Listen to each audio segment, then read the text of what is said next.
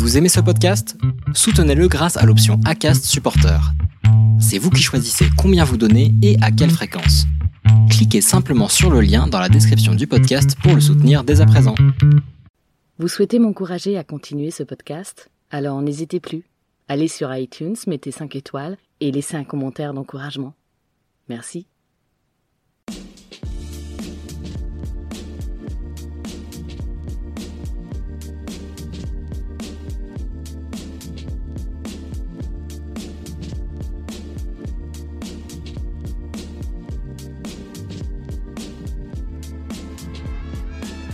Bienvenue dans les entretiens Restez dans le flow. Le podcast d'une MeToo où l'on se raconte et partage avec des invités, des professionnels, des parcours de vie, des résiliences.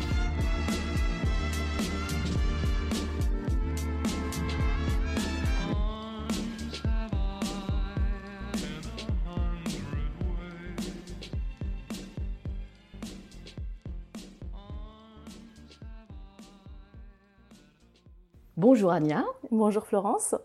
Ania, je t'ai découverte courant 2018 lorsque j'ai commencé à réfléchir à mon podcast Rester dans le flow. Je suis tombée sur l'un de tes articles à l'époque, mais il était encore trop tôt pour moi pour lire plus avant l'histoire des autres et je l'ai laissé de côté. Et puis, grâce à une ONG féministe que je suis depuis son lancement, le Salon des Dames, et une jeune fille de 16 ans, Tilal, qui a participé à un concours de plaidoirie sur le thème des droits de l'homme en avril dernier en remportant le premier prix avec son texte Femmes, violées et société, je suis retombée sur ton blog Les Résilientes, car tu as partagé son magnifique texte. Et là, je me suis dit qu'il était temps que je te lise, puis que je te contacte. Il fallait que de lectrice d'un blog dans lequel je me reconnaissais, nous passions au stade de la rencontre, après avoir moi aussi depuis septembre 2018 avancé dans mes projets et fait mon coming out de résiliente à travers ce podcast pour lequel nous nous retrouvons aujourd'hui.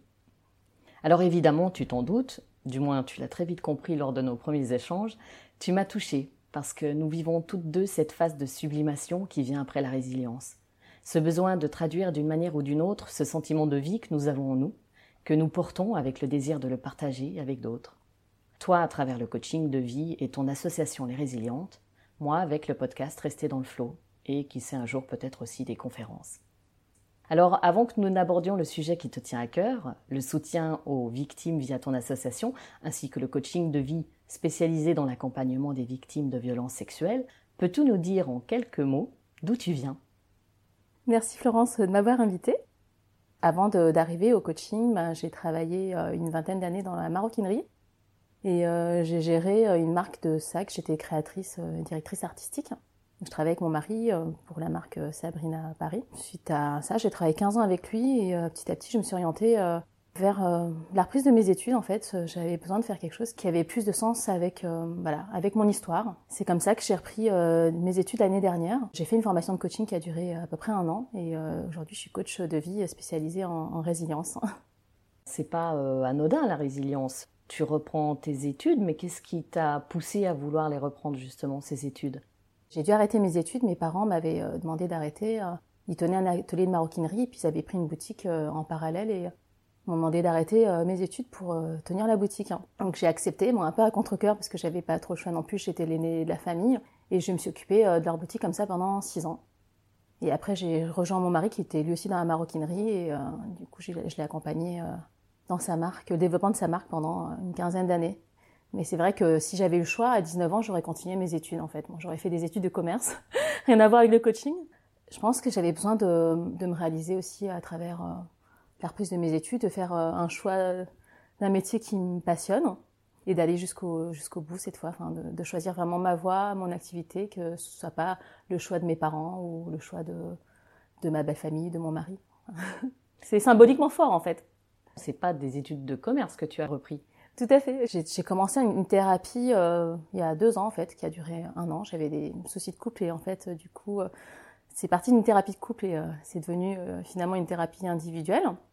Pendant ma, ma thérapie, j'ai beaucoup travaillé sur moi-même en fait, mes besoins, mes aspirations, et ça m'a orienté vers un bilan de compétences. Donc j'ai fait début de l'année dernière, ça a duré quatre mois. Et euh, je cherchais un peu ma voie. Je savais que j'avais envie de reprendre des études, mais je savais pas vraiment euh, dans quoi. je savais plutôt dans l'accompagnement humain, c'est sûr, mais à un moment, je pensais euh, être psychothérapeute parce que c'est quelque chose qui m'intéressait aussi. Et finalement, le coaching, ben, c'est parce que j'ai eu un coup de cœur. En fait, je suis allée à des portes ouvertes d'écoles. Donc, je suis allée à des écoles de psy, des écoles de coaching. Et là où je suis allée, ben, c'est la démarche en fait qui m'a vraiment parlé. C'est atteindre des objectifs en fait dans Enfin, vraiment, c'est tourné vers l'avenir. Tu vois, la psychothérapie, c'est plutôt euh, résoudre des, des, soucis dans le passé des gens. Moi-même, j'étais en fin de thérapie et puis je me suis dit, mais je ne sais pas si j'ai envie de suivre euh, plusieurs années des patients euh, euh, voilà, sur des problèmes liés au passé, parce que moi-même, je, sors de mon passé. le coaching, ça me parlait beaucoup parce que c'était vraiment plus dans l'action. Il y avait un, mouvement, une transformation, un changement dans la vie. Et c'est ça qui me parlait, accompagner des gens sur le chemin de leur transformation personnelle. Du coup, tu as fait ce choix finalement d'aller de l'avant, d'aider, de te former pour aider les autres à, eux-mêmes aller de l'avant, à prendre des décisions. Mais tout ça, ça reste quand même lié à ton passé. C'est bien ce qu'on voit avec euh, ton blog Les Résilientes, par contre. Ah, tout à fait, en fait. Je pense que ces choix de vie, je les aurais pas faits si j'avais pas eu euh, ce passé, j'aurais pas eu la même histoire. Euh, je, voilà, j'aurais, voilà, pas fait ces choix-là. Ça, c'est sûr le fait que moi-même j'ai réussi à surmonter mon passé, j'avais besoin de lui en donner un sens en fait. Euh, j'ai besoin de d'aider les gens avec mon histoire, mon parcours. Je pense que ça peut aider des personnes qui passent par euh, les mêmes étapes et qui ont eu les mêmes questions, les mêmes questionnements que moi à un moment de ma vie. Voilà. Voilà, en fait, vraiment, je me cherchais. En fait, je me dis, mais je sais pas, qu'est-ce que j'aime faire en réalité? Qu'est-ce que j'ai envie de faire euh, du reste de ma vie? Est-ce que je me vois faire euh, ce même métier? Euh, Ça faisait 20 ans que j'étais dans la maroquinerie. Est-ce que je vais continuer euh, encore 20 ans comme ça? Est-ce que ça me fait vibrer? Est-ce que le matin je me réveille ça, c'est quelque chose qui a du sens pour moi. Et en fait, je me suis questionnée beaucoup comme ça et je me dis, ben, il manque quelque chose en fait. Alors mon travail, je l'adorais parce que c'était un travail très artistique. Voilà, je créais des collections, j'avais une, équipe à gérer, j'avais beaucoup de responsabilités, beaucoup d'autonomie. Enfin voilà, pendant une vingtaine d'années, j'étais hyper contente et puis je travaillais pour mon compte, donc je comptais pas les heures. Mais je trouve que ça manquait peut-être un peut-être un côté plus plus humain. Enfin voilà, vendre des sacs aux gens, je vais pas leur dire que ça va les rendre euh, beaucoup plus heureux quoi. être heureux peut-être cinq minutes d'avoir un nouveau sac et tout et ça acheter un produit ça va pas transformer notre vie en fait. Pas sur le long terme en tout cas. En tout cas non, pas pour moi, ça c'est sûr. Mais bon, moi ça, ça me rend heureuse hein, de m'acheter une robe, euh, un sac, quelque chose qui me fait plaisir. Mais euh, c'est un plaisir qui n'est pas assez durable dans le temps, ouais, furtif. Et je pense qu'on est tout, tout le temps à la recherche de plaisir comme ça, furtif.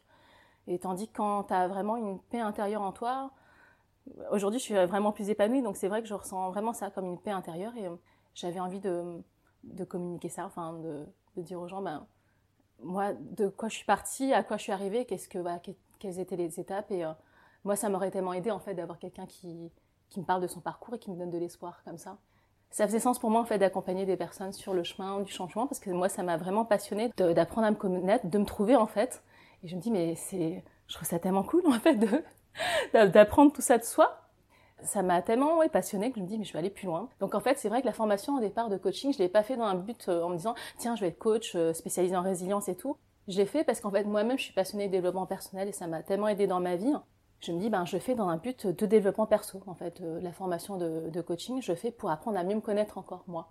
Pour aller plus profondément dans la connaissance de soi. Et puis après, je me dis, je verrai, en fait, ce que j'en fais. Si j'ai le diplôme, mais au départ, c'était vraiment pour moi-même.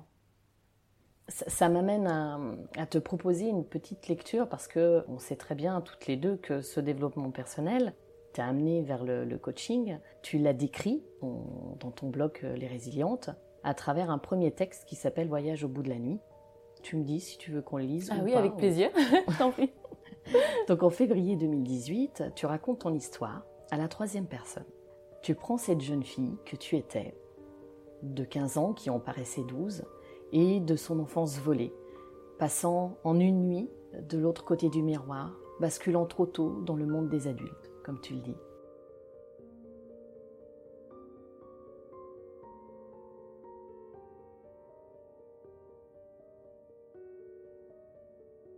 Mais le violeur ne savait pas que la jeune fille avait un courage et une résistance hors du commun. Elle sortit vainqueur de ce long et douloureux combat contre elle-même. Elle gagna la bataille contre ses démons intérieurs et réussit à surmonter ce passé, à le transcender, à en ressortir grandi. Elle survécut à la nuit, à cette pénombre qui n'était pas si infinie. La nuit noire prit fin et céda sa place au jour qui put enfin se lever. Au bout du tunnel noir, il y avait bien de la lumière. Il lui aura fallu un peu plus de vingt ans pour faire ce chemin qu'elle seule pouvait faire aller à la rencontre d'elle-même, apprendre à se reconnaître, apprendre à se connaître, s'apprivoiser, vivre en paix avec elle-même, s'accepter dans la bienveillance, découvrir des ressources infinies en elle, ressentir l'amour de la vie, découvrir sa capacité de résilience et se libérer enfin. Ça, c'est un très beau passage de ton texte que tu as publié au début en lançant ton, blog. Oui, c'est un texte qui date d'un peu plus d'un an et je suis très émue en fait de l'entendre parce que je l'ai pas relu en fait depuis euh, bah, depuis que je l'ai publié. En fait, je relis rarement mes textes. Du coup, je suis vraiment euh, émue d'entendre ces mots-là que je sais que c'est moi qui les ai écrits, mais ça fait ça fait étrange de les, entendre lire. Et tu disais, tu l'as écrit à la troisième personne parce qu'en fait, tu as raconté ce conte. C'est comme ça que tu as raconté ton histoire à tes enfants. Tout à fait, en fait. Je l'ai écrit euh, de la même façon, en fait, que je l'ai raconté à mes enfants. Donc, mes enfants, j'aurais dit aussi l'année dernière. Et euh, j'aurais raconté sous la forme d'un conte. Donc, euh, j'ai repris cette forme-là pour l'écrire sur mon blog. Donc, je pense que ça devait commencer par Il était une fois, une, petite fille de 15 ans, etc. En fait, je l'ai raconté à la troisième personne, non pas parce que je suis détachée de mon histoire, pas du tout, mais j'estime que c'est l'histoire de l'enfant que j'étais, sous la forme d'un conte. Euh, il y a une morale dans l'histoire, donc euh, j'estime qu'il y a une leçon de bien à en tirer. C'est pour ça que j'ai raconté à la troisième personne. Mais j'ai dit à mes enfants, que je veux que vous reteniez l'histoire, en fait, c'est la morale. C'est aujourd'hui. Euh, est-ce que je vais mal? Ben non. Est-ce que je, suis heureuse? Oui. Je ne suis pas déprimée. Je vais très bien, en fait. Et c'est ça qu'il faut retenir de cette histoire. Qu'on peut passer par des éléments tragiques dans sa vie qu'on ne choisit pas. Mais ce qu'il faut retenir, c'est celle que je suis aujourd'hui, celle qui est devant vous. Et donc, c'est ça que, je veux que vous reteniez. Et c'est comme ça que j'ai raconté aussi sous la forme d'un conte. Et euh, c'est vrai que j'écris rarement à la troisième personne. Je pense que c'est le seul texte sur mon blog qui écrit à la troisième personne. Ça me paraissait euh, un peu une évidence de l'écrire de cette façon-là. Nos, nos résiliences à toutes les deux sont construites sur quelque chose de très différent. Moi, ça s'est un peu étalé sur le temps. Les viols se sont étalés sur le temps. Toi, euh, c'est vrai qu'en soi, ça fait presque plus penser à, comme à des viols de guerre. Enfin, une enfant qu'on baillonne, qu'on attache, c'est mm-hmm. un événement bien spécifique avec euh, effraction de, de, l'intérieur, c'est-à-dire de la maison. Enfin, il y a vraiment eu effraction dans tous les sens du terme, jusqu'à ta propre personne, avec tes proches, pas très loin, pas dans la même pièce, mais pas très loin, bâillonnés eux aussi. C'est quand même euh, très spécial. Toutes les personnes résilientes ne vivent pas. C'est pour ça que ça me fait penser au, drame de guerre. Ne vivent pas euh, ces mêmes conditions. Comme une arme de guerre, tu veux dire, c'est ça c'est ça, exactement. Peut-être que c'est pour ça aussi, enfin, tu as raison, parce que quand quand je raconte mon histoire, en fait, c'est vrai, bon, je raconte pas à la troisième personne quand je raconte euh, à des amis ou des proches, et donc euh, j'ai l'impression que mon histoire, elle est assez, euh, enfin, elle est assez spécifique, comme tu dis, c'est vraiment isolé hein, dans le temps, donc ça s'est passé une fois, mais je sens qu'il y a, bah, que c'est comme, qu'il y a vraiment une violence en fait, les gens, ils ont peut-être du mal à imaginer les conditions dans lesquelles c'est passé. C'est tellement violent pour eux que peut-être le fait d'écrire à la troisième personne, c'est une façon aussi de d'adoucir en fait les faits parce que comme tu dis c'est vrai voilà j'étais séquestrée ligotée bâillonnée euh, euh, voilà ils étaient armés de couteaux j'ai cru que j'allais mourir enfin et le, le fait d'écrire à la troisième personne j'ai l'impression que c'est moins violent à lire en fait peut-être qu'une impression mais j'ai l'impression que pour le lecteur c'est moins violent de lire euh, dans ces conditions que de dire je je et puis en fait je sais que c'est mon histoire mais ce n'est plus celle que je suis aujourd'hui en fait c'était moi enfant donc c'est pour ça que j'écrivais à la troisième personne ce qui s'est passé 25 ans depuis. Et j'ai beaucoup changé, j'ai tout un parcours. Et euh, je, je, trouvais ça étrange de marquer euh, peut-être je, parce que c'est plus, euh, c'est plus celle que je suis, mais c'est moi, moi enfant, donc c'est, je l'écris au nom de mon enfant intérieur. Et si on revient un peu sur les... Tu disais tout à l'heure, tu, tu, as fait ton, ce, travail de, de, de, développement personnel qui t'amène au coaching, mais tu, as parlé de thérapie aussi. Quelle est la thérapie que tu as, que tu as utilisée justement pour pouvoir euh, ressortir. Enfin, ce problème quand il est ressorti, enfin ce problème, non, ce traumatisme quand il est ressorti, c'était dans quelles conditions? Tu étais euh, justement en thérapie avec quelqu'un? C'est quoi de la psychologie clinique? C'était un psychologue mon, mon, travail de thérapie, c'est ça Avec ma, bah, moi, c'était une psychothérapeute qui est psychanalyste aussi. Et donc on faisait un travail, euh, bah, j'ai beaucoup travaillé sur euh, lever le poids de la culpabilité. Voilà, j'ai fait un travail aussi avec euh, mon enfant intérieur. En fait, comment me réconcilier avec mon enfant intérieur. On a fait pas mal de travail. Alors je pense que c'est, alors moi je suis pas spécialiste, mais c'est des exercices de visualisation. Donc on forme d'hypnose. Hein. Je ne sais pas si l'hypnose érectionnelle ou pas, mais c'est la visualisation. Donc j'ai fait beaucoup de travail comme ça et ça, ça m'a beaucoup aidé en fait de me visualiser moi enfant, de me reconnecter à mon enfant intérieur, de me réconcilier avec elle, lui parler, de la prendre dans les bras, etc. Euh, ça, c'était très très fort en fait. Ça m'a vraiment remué de faire ce travail-là. Euh, j'étais en larmes à chaque fois euh, que je, me reconnectais à mon enfant et je je pensais pas, tu vois, que je pouvais ressentir ces choses-là avec. Enfin, j'ai jamais fait ce travail-là en fait avec moi enfant. Tu vois de. Oui, c'est-à-dire que tu as d'abord été dans le secret pendant 20 ans avant de pouvoir ressortir tout ça. Ouais, de ressortir ça et de, dire à l'enfant que j'étais, mais t'es courageuse, t'es forte. Euh, t'es intelligente, je t'aime. En fait, se dire à soi-même je t'aime, c'est euh, pas si facile en fait. mais c'est très puissant. Mais euh, je, je me rappelle que ces, exercices-là, ça, ça, a eu beaucoup d'impact chez moi en fait quand je faisais mes séances de, thérapie.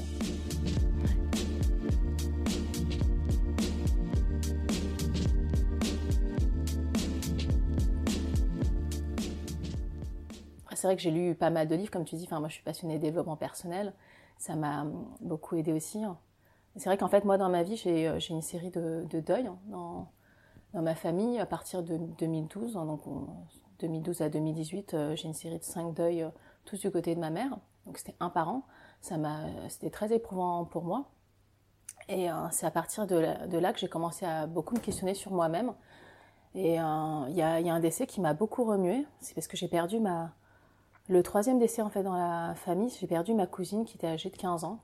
Et c'est l'âge que j'avais moi-même quand j'ai été violée. Ça m'a beaucoup renvoyé à, à, moi-même, en fait. Donc je me dis, mais elle, enfin, elle est décédée des suites euh, d'une leucémie. Et je me dis, bah, elle, elle se bat contre un, cancer. Et, et, moi, à 15 ans, je me battais contre moi-même, tu vois. Et je me suis dit, mais elle, euh, voilà, elle n'a pas survécu. Et moi, en fait, aujourd'hui, je suis en vie. Et c'est à partir de là, je me disais, mais et moi, j'ai la chance d'être en vie. Et qu'est-ce que je vais faire du reste de ma vie, en fait? Et euh, ce passé-là, en fait, alors j'y pensais pas tous les jours, mais c'était c'est un boulet que, que, je traînais en fait, et je me dis mais voilà, moi j'ai la chance d'être en vie, mais j'ai ce passé-là qui me pèse et je suis pas morte. Et qu'est-ce que je vais faire du, du reste de ma vie? Est-ce que j'ai envie de continuer à subir euh, des choix euh, que je ne fais pas ou, ou des choix que des autres font pour moi? Et c'est ça qui m'a beaucoup remué, les, les, décès. Et c'est là que j'ai commencé à lire beaucoup de livres de développement personnel, et ça m'a énormément aidé à me reconnecter en fait à à moi-même, à mes besoins, mes désirs, et jamais je me posais la question qu'est-ce que je veux dans la vie, qu'est-ce que j'aime, quelles sont mes attentes, qu'est-ce que j'accepte, qu'est-ce que je refuse dans la vie, à quoi j'aspire et tout. Ben, jamais je me posais ce genre de questions en fait. Si on me disait fais ça, c'est bien pour toi, ah bah ok. Ou arrête tes études, ben ok.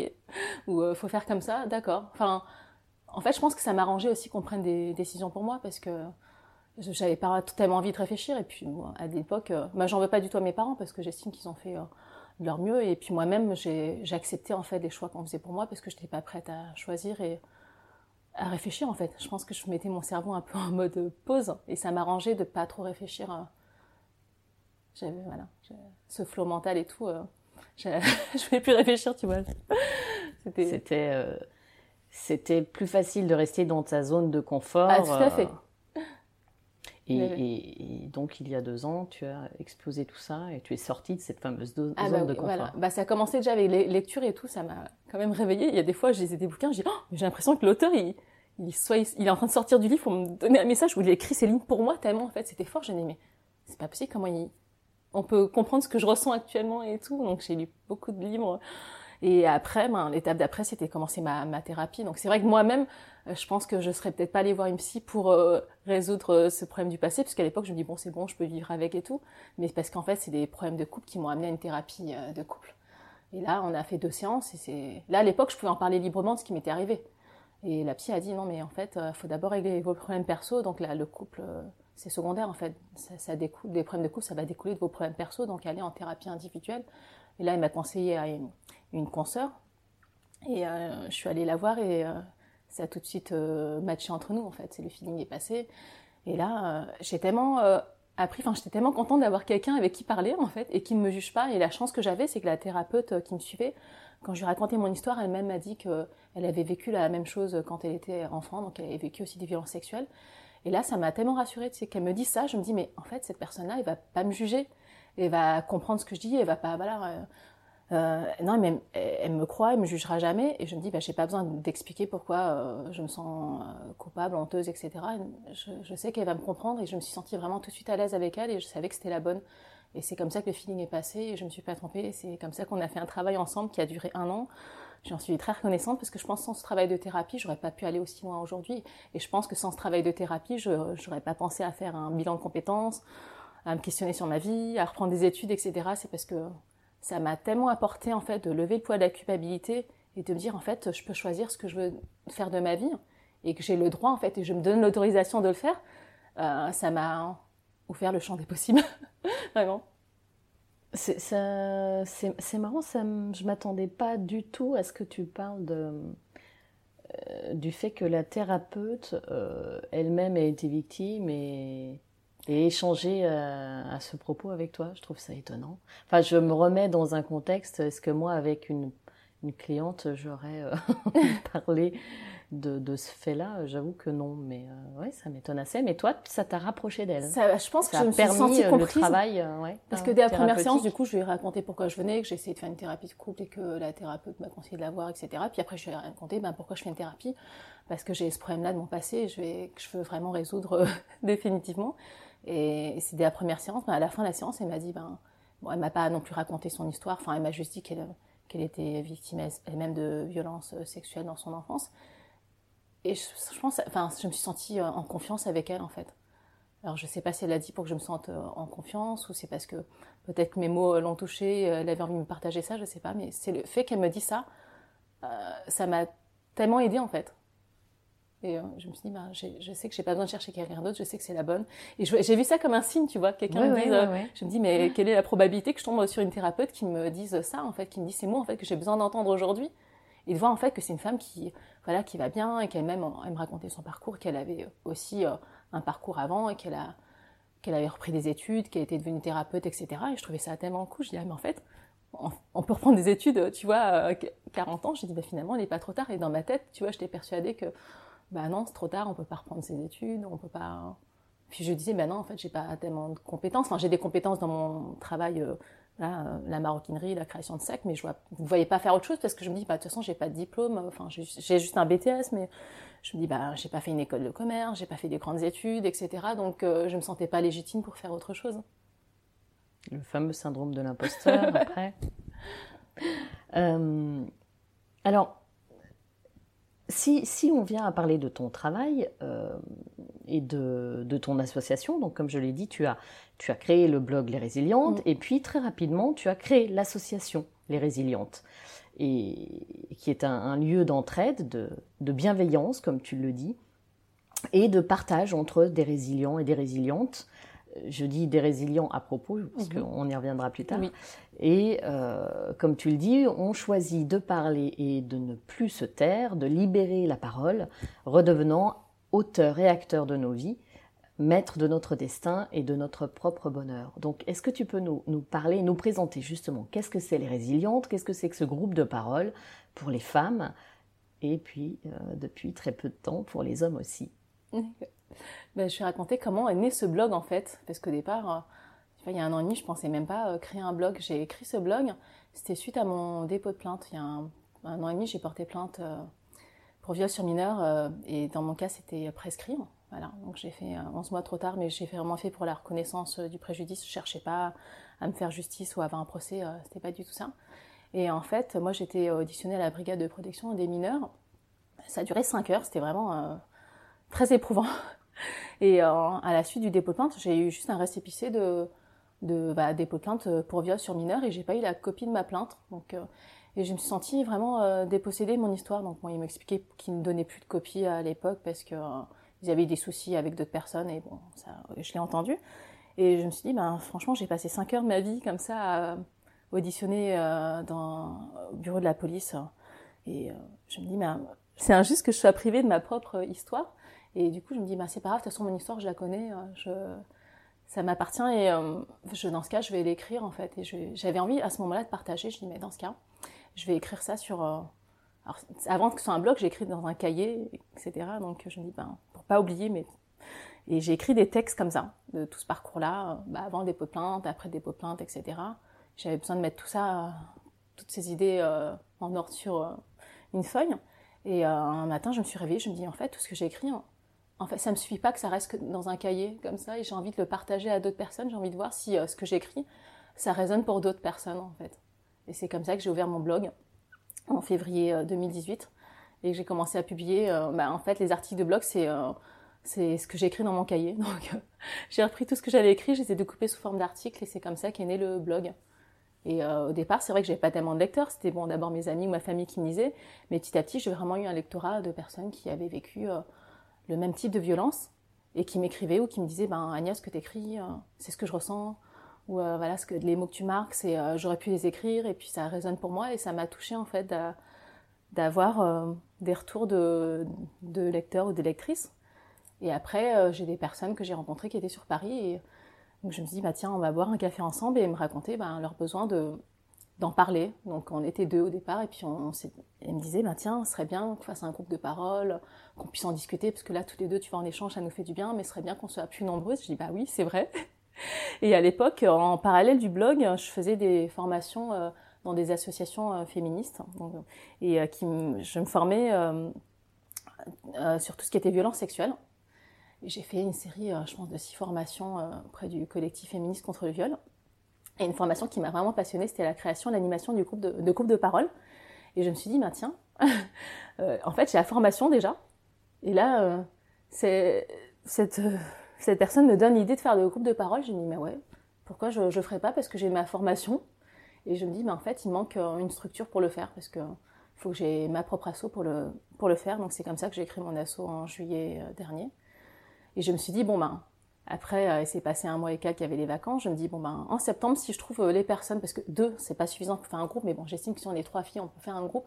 Si je trouve les personnes, ben, ok, si j'ai l'assaut, si, euh, voilà, si j'ai les, personnes, si je trouve le lieu, ben, je vais monter mon groupe de parole.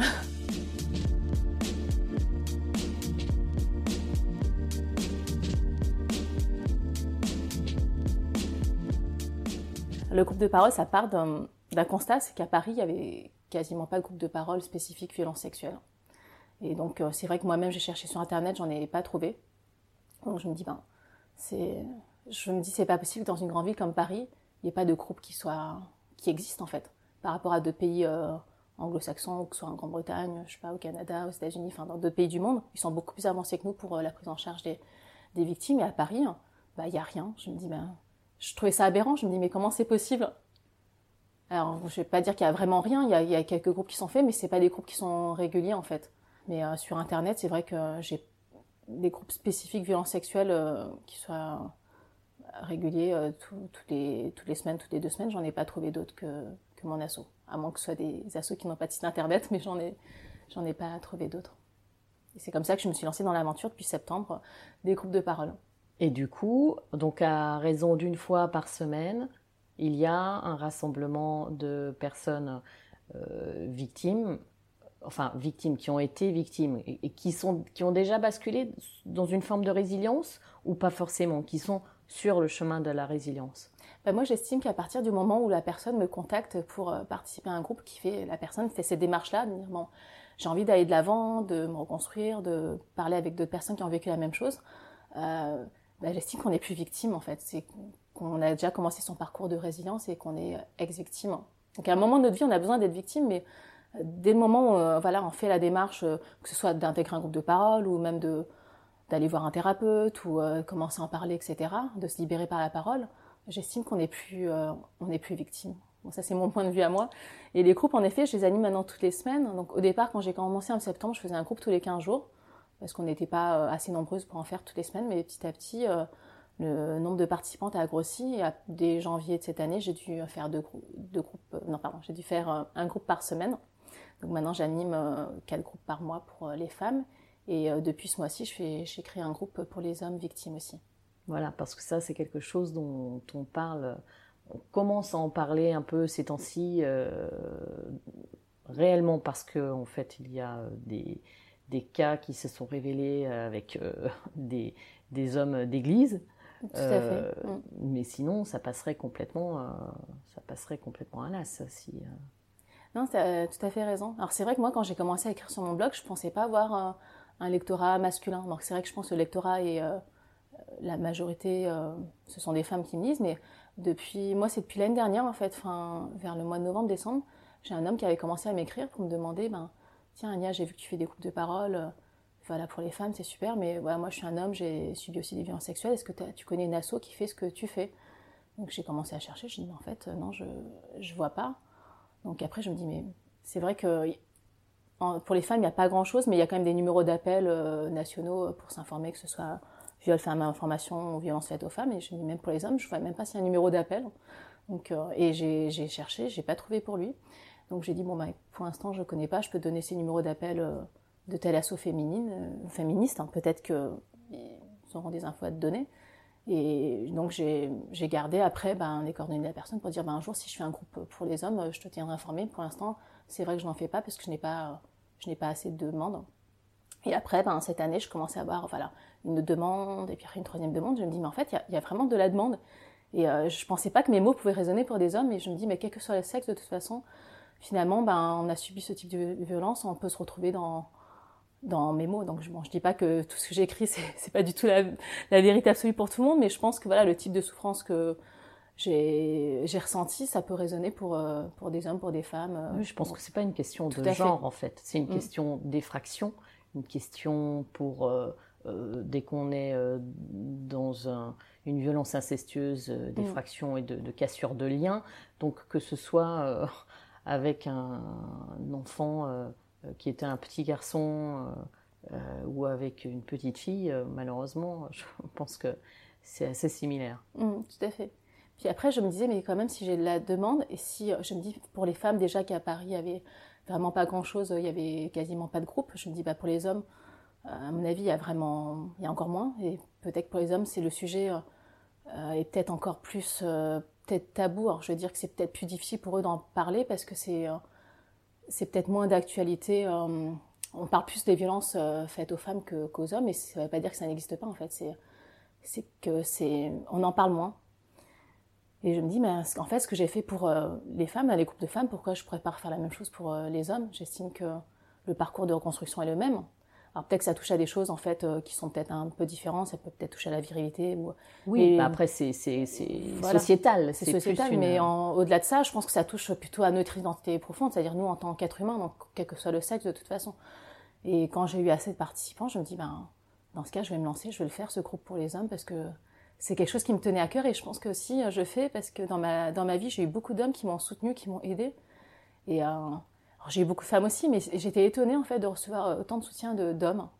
Je pensais que c'était un sujet, euh, vu que ça me touche moi en tant que femme, je me dis mais peut-être que les hommes ne peuvent pas comprendre. Et vraiment, au contraire, dans mon cas, j'ai eu tellement de, soutien, d'entraide, d'encouragement de la part d'hommes, ça m'a profondément touchée. Je me dis mais un jour j'ai envie de rendre l'appareil, c'est-à-dire que ce que euh, tous les hommes m'ont apporté, ils m'ont aidé vraiment dans mon parcours de reconstruction. Je dis mais j'ai envie aussi d'aider à mon tour des hommes qui passent par là, parce que j'ai voilà quel que, soit le sexe de toute façon ben on a besoin de se reconstruire. Et je me dis bon ben s'il y a personne qui le fait ben euh, s'il y a rien qui existe à Paris mais pourquoi je le ferais pas si euh, je, je, peux le faire si je l'ai fait pour les femmes ben je vois pas quelle est la différence pour les hommes. Bien sûr bien sûr. C'est ainsi que je me suis lancée euh, ce mois-ci parce que j'ai trouvé les personnes et c'est un projet qui me tient vraiment à cœur. Un parcours de reconstruction n'est jamais euh, fini. En fait, on a toute la vie pour se reconstruire. Et moi, à chaque fois que j'anime un groupe, à chaque fois que j'ai tous ces partages, euh, ces échanges, moi-même, je continue euh, ma reconstruction à moi. Ça, ça me nourrit aussi et ça, ça m'aide.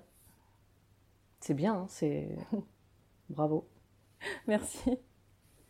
Et du coup, tu as aussi créé une permanence juridique.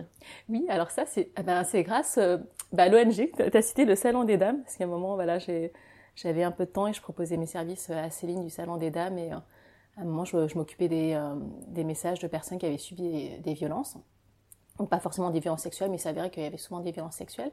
Et un jour, eh ben, j'ai une avocate pénaliste qui m'a écrit, euh, bah, donc grâce à mon, engagement dans le Salon des Dames, et qui m'a dit, ben, Agnès, si tu veux, je peux, si tu as des besoins, moi je suis avocate, je peux proposer de mon temps. Donc du coup, elle était sur Paris, on s'est rencontrés. Et euh, petit à petit est née l'idée comme ça d'une permanence juridique. et je me dis, bah oui, mais ce serait super, mais j'adorerais pouvoir proposer ça dans mon association aux, filles euh, que je suis euh, dans les couples de parole. Et c'est comme ça qu'une fois par mois, on fait une permanence juridique dans l'association. Et alors, j'anime pas moi-même, j'ai la chance d'avoir une avocate et maintenant j'en ai une deuxième qui s'est joint à ma cause et qui m'offre aussi de son temps. Et voilà, pour conseiller des personnes qui, voilà, que ce soit des hommes ou des femmes hein, qui ont envie de, voilà, peut-être souvent c'est qui ont envie de porter plainte, qui ne savent pas comment faire, bah, pour avoir des conseils juridiques, euh, savoir les démarches, etc. Et ça, c'est vraiment un, plus d'être accompagné euh, avant de même qu'on fasse ou pas de dépôt de plainte de toute façon, mais de connaître nos droits, c'est essentiel. D'autant que du coup, parce que euh, voilà, aller déposer plainte, bah, en fait, c'est pas si simple que ça. Enfin, mm. beaucoup de victimes pensent au départ que c'est le fait d'engager une procédure pénale va leur permettre aussi de se reconstruire, alors que malheureusement ce n'est pas le cas. Donc avoir des groupes de parole à côté, mm. euh, je suppose que ça, voilà, ça fait un tout et c'est très euh, euh, encadrant et réconfortant. Tout à fait, face à la justice et à ce qu'on mène au niveau de la justice, qui là n'est absolument pas, et en général beaucoup plus perturbant qu'autre chose. Bah, c'est vrai que par rapport à la justice, euh, voilà, c'est pas tout le monde qui porte plainte, mais des personnes que j'accompagne et qui portent plainte, ben, c'est vrai qu'il y a quand même un délai d'attente. Euh, enfin, on ne sait pas trop, on n'est pas sûr d'avoir un, procès. Puis s'il y a un procès, on ne connaît pas non plus l'issue du procès. Enfin, on peut pas miser sa reconstruction sur les, enfin, dans l'attente du, du, jugement du violeur en fait. Donc on peut pas mettre sa vie en suspens. Et les groupes de parole, ça nous permet ben, d'échanger, d'avancer. Bah, s'il y a des personnes qui, sont aussi en procédure, ça, voilà, ça permet d'être assuré, de savoir, bon, ok, ben, c'est normal euh, bah, d'attendre, il y a un processus en cours, ou, euh, voilà, ou même des personnes qui veulent porter plainte, qui n'ont pas le courage. Enfin, moi, je force personne à porter plainte, j'estime que ça appartient à chacun. Euh, c'est notre choix personnel.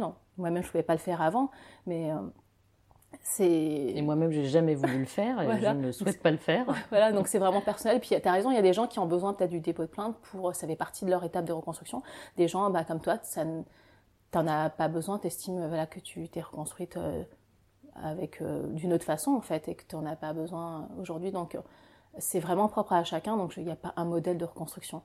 Mais pour les personnes qui ont besoin de cette étape-là, avoir bah, des permanents juridiques ou avoir des conseils d'une avocate, ça nous conforte en fait déjà. Ça permet de savoir que, de sentir ben, légitime de le faire aussi. Mm, mm.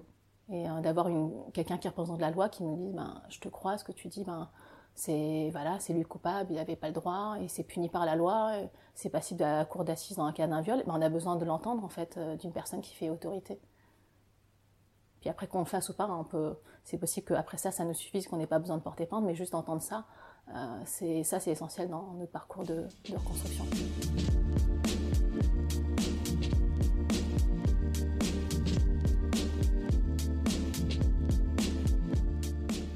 Pour finir, du coup, j'aimerais que euh, tu nous expliques maintenant ta démarche qui t'a permis d'accompagner les résilientes. Alors c'est vrai que tu en as parlé au départ, hein, de ce coaching de vie spécifique aux résilientes. Tu expliquais que c'est ça qui t'a permis, euh, ou en tout cas tu leur permets d'explorer leurs besoins et leurs demandes, leurs aspirations, euh, leurs valeurs, aussi bien que leurs freins, leurs, leurs peurs, leurs craintes, pour pouvoir s'en libérer. Mais est-ce que quand même en quelques mots, tu peux nous dire comment ça se passe dans une séance de, de coaching comme ça avec une résiliente? Si moi j'étais ta cliente, comment ça se passerait? Est-ce qu'on se verrait souvent? Est-ce que euh, qu'est-ce que tu mettrais en place et en, quoi ça m'aiderait? Donc là, c'est des coachings individuels, donc ça c'est différent de ce que je fais en groupe de parole. Les coachings individuels de personnes, euh, donc moi je suis euh, spécialisée pour la résilience après des épreuves traumatiques, notamment des violences sexuelles. Donc ça se fait bah, soit en présentiel, voilà, donc en face à face, ça peut se faire aussi à distance par Skype par exemple. Donc c'est des séances qui durent environ une heure.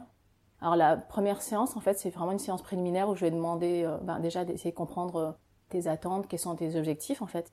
Pour avoir un coaching, il faut qu'il y ait un objectif. Donc euh, le travail de coaching, c'est vraiment différent d'un travail de thérapie. Donc c'est-à-dire que moi, je ne vais pas creuser euh, le passé des gens, je ne vais pas décrypter euh, ce qui s'est passé. donc ça, ça se fait en thérapie. Moi, c'est vraiment ciblé sur le moment présent et, l'avenir. Donc en fait, je vais travailler sur qu'est-ce qui bloque aujourd'hui pour avancer, pour aller plus loin et vers quoi tu veux tendre en fait. Donc il faut un objectif dans le futur et une situation présente qui ne te convient pas, que tu as envie de changer. Donc c'est vraiment axé changement, transformation, avec un objectif à, atteindre. Donc c'est pas euh, des séances qui vont durer euh, des, années en fait. Donc ça va être plutôt euh, peut-être entre, disons pour un ordre d'idée, peut-être entre 5 et 10 séances environ. L'espacement, ça peut être, on va dire, toutes les semaines ou toutes les deux semaines. mais ça, ça peut être moins long, ça peut être trois séances, ça suffit, ou ça dépend vraiment de l'objectif. Et c'est vraiment, j'estime que c'est mon client qui, bah, qui est libre en fait de voir bah, si il estime que l'objectif est atteint avant, qu'il peut interrompre à tout moment le, contrat de, de, coaching. Mais en tout cas, pour qu'il y ait un coaching, il faut avoir un objectif défini ensemble à atteindre. D'accord, donc en fait, euh, euh, au départ, on a cette première séance, ou peut-être une ou deux séances où on définit un, objectif, ou je définis un objectif avec toi, euh, mais par contre, je ne vais pas être là pour parler de mon histoire, mais si mon objectif est comme tous les objectifs que j'ai pu avoir dans ma vie, je me prends comme exemple, je pourrais être n'importe qui, hein, je ne l'ai pas forcément vécu. Si à chaque fois c'est mon histoire, c'est ce passé mm. qui, qui, qui agit encore dans mon présent et m'empêche d'avancer, si mes freins viennent de ce traumatisme ou euh, euh, voilà, si ça m'éclate à chaque fois la figure d'une manière ou d'une autre, comment, comment tu fais toi pour, euh, pour prendre ça en compte? Parce que ton client, il, va, même s'il n'est pas là pour en parler, il se peut qu'il en parle quand même à certains moments auxquels on parle. Mm-hmm. comment, comment tu gères ça? Comment ça se passe? Tu conseilles d'aller faire une thérapie à côté en même temps, finalement, en parallèle? Bah, pour une personne, qui, euh, comme tu dis, voilà, qui euh, revient souvent à son passé, qui a besoin d'essayer de décrypter euh, ce qui est arrivé et d'essayer de comprendre, si ça demande, en fait, c'est vraiment voilà, de, de comprendre le passé, de décrypter et d'assainir son passé, bah, là, en effet, je peux, je peux lui conseiller de, faire ce travail-là en thérapie. Hein. Donc en coaching, ça peut être, bon, je vais peut-être donner des exemples euh, peut-être plus euh, parlants euh, de personnes, enfin d'objectifs que j'ai accompagnés en coaching. dans le cas de violence sexuelle, par exemple, j'ai accompagné une personne, ben, ça peut être, être me préparer à une confrontation avec mon violeur. Donc après, ben, on définissait ensemble qu'est-ce que c'est pour elle se préparer, etc. Dans quelles conditions c'était aussi, euh, ben voilà, j'ai envie de me libérer euh, par la parole et raconter mon histoire, donc à ma famille, ou d'écrire une lettre à mes proches pour leur dire euh, ce qui m'est arrivé. Donc j'ai besoin d'être, d'avoir assez confiance en moi pour le faire. Donc en fait, on travaille vraiment sur bah, la confiance en soi, etc. Donc il y a beaucoup, il y a un travail sur, bah, sur ses ressources en fait aussi. Donc c'est vrai que dans, je vais pas dire qu'on va jamais dans placer des gens en coaching. Dans, dans le coaching, je vais dans placer des gens, mais juste pour chercher les ressources qui sont en eux et d'utiliser ces ressources en fait euh, dans le moment présent pour atteindre un objectif qui peut être voilà par exemple avoir plus confiance en moi préparer une confrontation le dire à mes parents euh, donc voilà. Mais ça peut être aussi euh, des objectifs comme voilà je suis pas épanouie dans mon travail je veux changer de travail donc je peux accompagner sur un objectif comme ça. J'ai envie de je vais pas reprendre des études par exemple ça, en fait il faut qu'il y ait une situation initiale et avec une, situation à, venir dans le futur donc qui est un changement moi j'accompagne sur le chemin du changement en fait. Et dans le passé, euh, j'y vais, mais juste pour euh, rechercher les ressources qu'a la personne. Et c'est vrai que bah, s'il y a des euh, demandes en fait qui sont vraiment liées, que j'estime être liées plutôt à une psychothérapie, bah, je vais conseiller en fait de faire ce travail-là en thérapie parce que je pourrais pas faire cet accompagnement en coaching. J'ai pour habitude de poser la question qu'est-ce que qu'est-ce que ça représente pour toi le le, le flow? Si s'il y avait un, mot de la fin comme ça, euh, qu'est-ce que le flow? Ah, Ça peut être plein de choses en fait. Parce que c'est le flux, ça peut être euh, le flux de la vie, ça peut être un flux qu'on a en soi, en fait un flux intérieur aussi. On baigne dans des... Enfin, on est dans un monde où euh, il y a partout des, ondes, des vibrations, et c'est ça pour moi le, le en fait. C'est c'est les vibrations qu'on émet, c'est les vibrations qu'on reçoit, c'est toutes les ondes autour de nous et euh, le flow, je pense que c'est euh, lié aussi à mon état, euh, mon niveau vibratoire en fait, c'est-à-dire que je vais attirer à moi ce que j'aimais en fait. Tu vois, si j'ai remarqué hein, le fait d'être heureuse, épanouie, j'attire des gens bah, comme toi, tu vois, qui, reflètent mon niveau à moi. À l'époque où j'allais pas très bien, où je me questionnais beaucoup, j'avais pas trop le moral, ben du coup j'attirais à moi plutôt un flux d'une énergie plus basse, on va dire, voilà. Et euh, c'est, pour moi, c'est vraiment le flux de la vie et c'est pas, c'est quelque chose qui, qui fluctue, qui n'est pas constant en fait. C'est pas, le flux n'est pas le même euh, tous les jours. Ça dépend de notre énergie aussi euh, intérieure. Donc, c'est quelque chose qui est en perpétuel mouvement, on va dire. C'est le flux de la vie, l'énergie du monde. Merci Anya. Merci Florence.